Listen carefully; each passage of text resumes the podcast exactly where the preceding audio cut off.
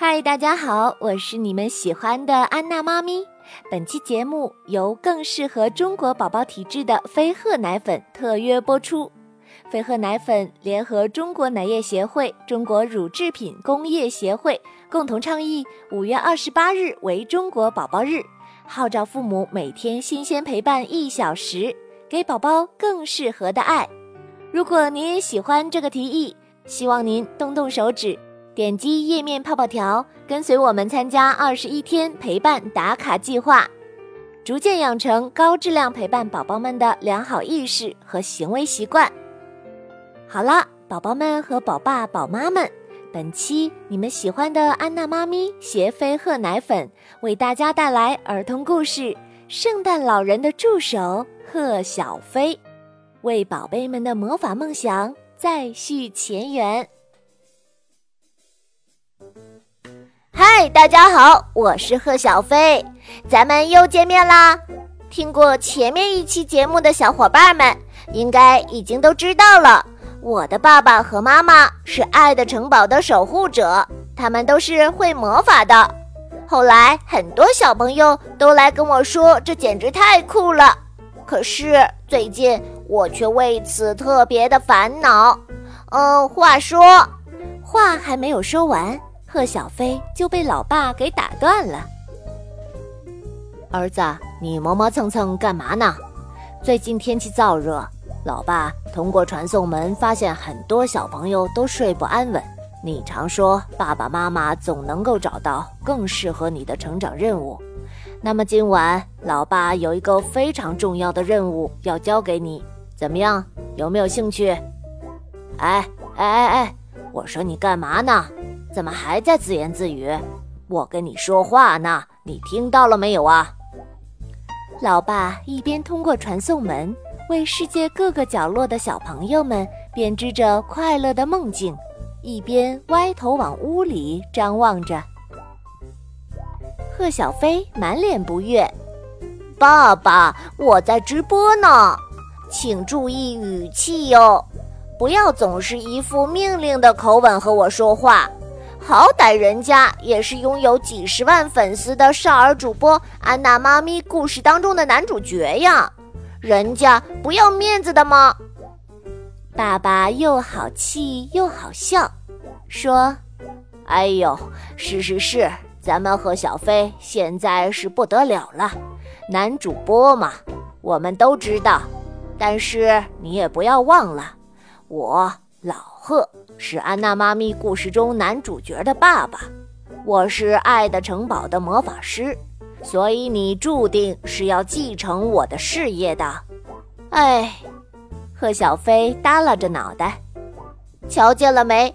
出生在这样的家庭，也不知道是我的幸运还是不幸。我的爸爸每天都恨不得我能立刻长大。好接替他成为爱的城堡的下一任魔法师，可是最近我总觉得除了魔法师，也许我还能找到更适合我的成长方式呢。妈妈不知何时走了进来，摸了摸贺小飞的头，说：“那你觉得什么更适合你呢？”贺小飞满脸诚恳的表情问。妈妈，如果我告诉你们，你们会同意我去做吗？爸爸慈爱地看了一眼贺小飞，说：“呵，儿子，只要你不再说要去给圣诞老人当助手，或者成为圣诞老人之类的更适合你，我想我们还是可以坐下来好好谈谈的。”听爸爸这么说，贺小飞撇了撇嘴，没有说话。这天深夜，贺小飞习惯性的完成爸爸和妈妈交给他的任务之后，用自己剩余的微弱魔法点亮了传送门。通过传送门，他查看到圣诞老人居住在北极圈内的圣诞老人村，那里有尖尖的城堡式的屋顶，灯光绚烂的餐厅，美丽芬芳的花园。礼品店里有琳琅满目的礼品，邮局里有红色和橘色的邮筒，如果有人想他寄出的信刚好在圣诞节前到达收件人的手里，那就务必要把信件投入红色邮筒，而橘色邮筒里的信件是当天必须寄出的。从这里寄出的信件都会被盖上特别的北极圣诞老人邮局的邮戳。有些游客还会在邮局预订由圣诞老人亲笔签名的信件，而游客们的亲朋好友收到信件时，脸上满满都是意外的惊喜。看着眼前的美好画面，贺小飞再也忍不住内心的冲动。由于贺小飞年龄还小，很多字还不认识，于是。他提笔给圣诞老人写了一个简短的小纸条，上面写着：“亲爱的圣诞老爷爷，我非常希望今年的圣诞节可以给您当助手，您会允许吗？爱您的贺小飞。”看着小纸条在微弱的魔法光芒下缓缓地消失在传送门中，贺小飞的心。七上八下，很是紧张。他好担心这封信不能穿过漫天风雪，顺利到达圣诞老人的手中。之后的几天，妈妈发现贺小飞无论做什么事，总是心不在焉的。宝贝呀，每天傍晚你都会趴在窗台上望向远方，你是在等待什么吗？哦，妈妈，每年我都能收到圣诞老人的礼物，可是世界上的小朋友那么多，每位小朋友也都能如期收到礼物吗？你说，圣诞老人他忙不忙？需不需要一位助手？爸爸笑了，啊哈，儿子，你还在想这事儿啊？难道你是在等圣诞老人的邀请信？圣诞老人的回信迟迟不来，夏天过去了，秋天也快要过去了，时间漫长的，好像过了好几个世纪。贺小飞觉得他可能真的等不到圣诞老人的回信了。可是这天夜里，贺小飞准备入睡的时候，传送门却忽然自发地亮了起来。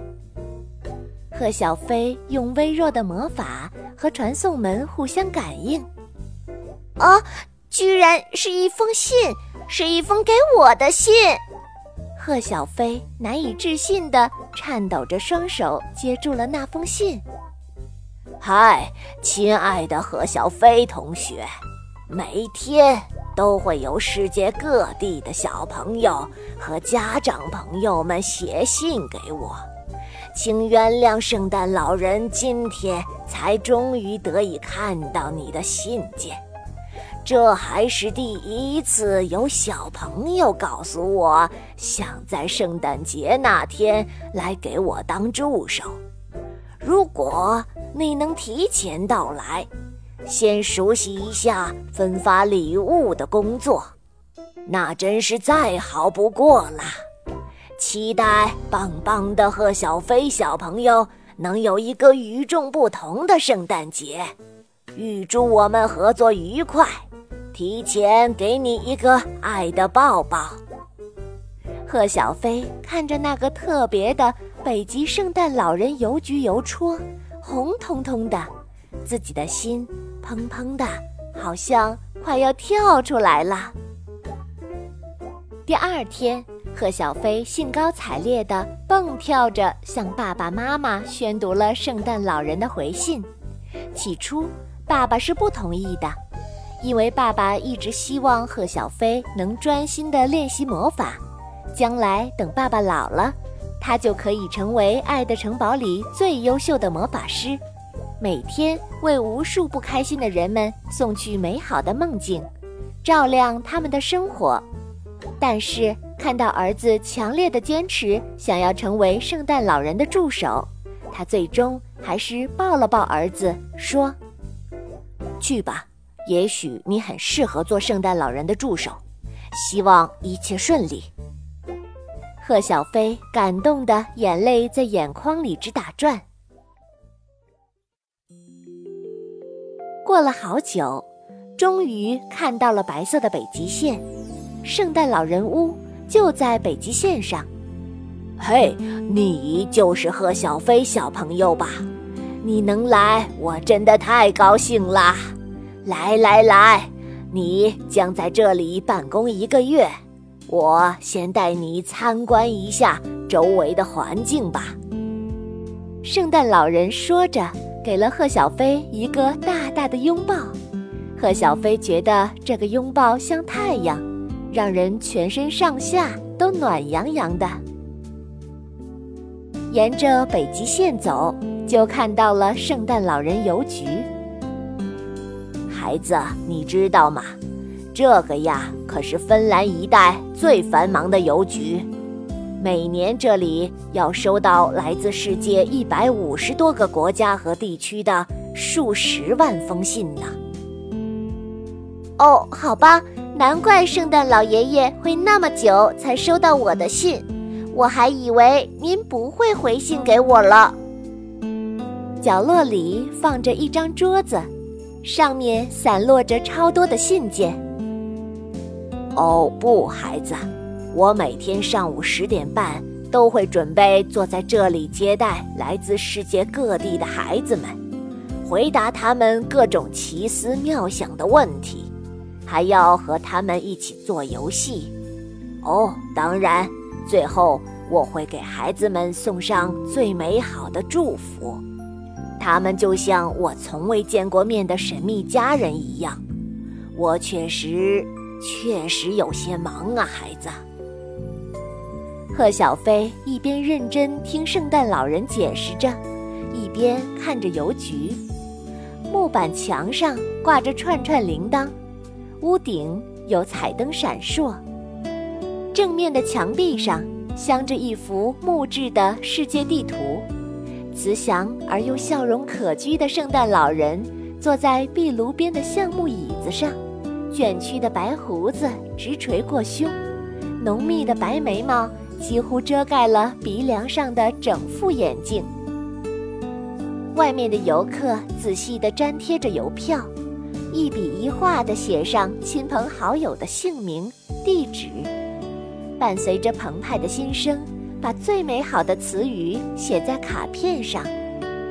贺小飞觉得自己像在做梦一般，不可置信地轻轻地掐了一下自己的手臂，隐隐的痛感涌上心头，他才敢相信自己真的在圣诞老人的面前。嗨，我说孩子，你可不能走神。做我的助手可是一件非常辛苦的差事，你准备好迎接挑战了吗？是的呢，圣诞老爷爷，我准备好了，我们随时可以开始工作。贺小飞答应着，慌忙行了个军礼。哈哈，也不用太紧张，从明天开始。你的工作就是要帮访客挑选礼物。如果访客的礼物是虚拟的，那要麻烦你直接发到收件人的电子邮箱里。记住，可不能出错哟。然后你还要帮我把每一封回信都盖上圣诞老人邮戳。好了，那么我们接下来去看看密林深处的驯鹿们吧。哇，这工作听起来很棒！终于能见到童话故事中的驯鹿了。哎呀，更棒！贺小飞开心的简直要飞起来了。真想不到这里还有滑雪度假中心、驯鹿公园和野生动物园。是啊，林边那个木兰围着的鹿园，里面有很多美丽的驯鹿。夏天。它们就懒洋洋地躺在草坪上养生，到了冬天，特别是圣诞节的时候，他们就会拖着鹿车在雪地上飞驰，大家一起合照的时候，就可以亲眼看到北极圈里茫茫的林海雪原了。时间凑巧的话，还可以欣赏极地夜里白雪中点燃的点点烛光。太棒了，圣诞老爷爷，我可以和您一起坐上雪橇吗？贺小飞充满期待地询问。当然了，圣诞老人挑选了一匹非常温顺的驯鹿，抱起贺小飞乘坐上去。雪花扑面，贺小飞觉得自己一定是飞进了圣诞卡里。在圣诞老人村的日子过得飞快，贺小飞慢慢熟悉了自己的基本工作，也知道了这里有个精灵工厂，专门为世界各地的小朋友们生产各种圣诞节礼物。圣诞老人偶尔还会带他去坐飞天驯鹿雪橇，带他乘坐魔术列车去观光这座梦幻国度。还带贺小飞去看多影像剧场的缤纷节目。圣诞老人好似有着永远都用不完的精力，他会随时在精灵工厂与乐园咖啡馆中出现，回答游客们的各种问题，还会和世界各地的游客亲近合影。每当圣诞老人忙得不见人影的时候，贺小飞做好自己的工作，就开始专心练习弹跳和臂力。因为圣诞老人说了，圣诞节那天虽然有驯鹿雪橇，但我们仍要背负沉重的礼物去往世界各地。你必须要保证一定的速度和力量，才能成为及时为孩子们送去礼物的更适合人选。转眼，漫天雪花纷纷扬扬的圣诞节就要来了。大地披上洁净的银装，准备好了吗，孩子？我们要提前出发喽！早就准备好了，圣诞老爷爷，你看，我现在不是小孩子，我是个男子汉了，我有坚实的臂膀呢。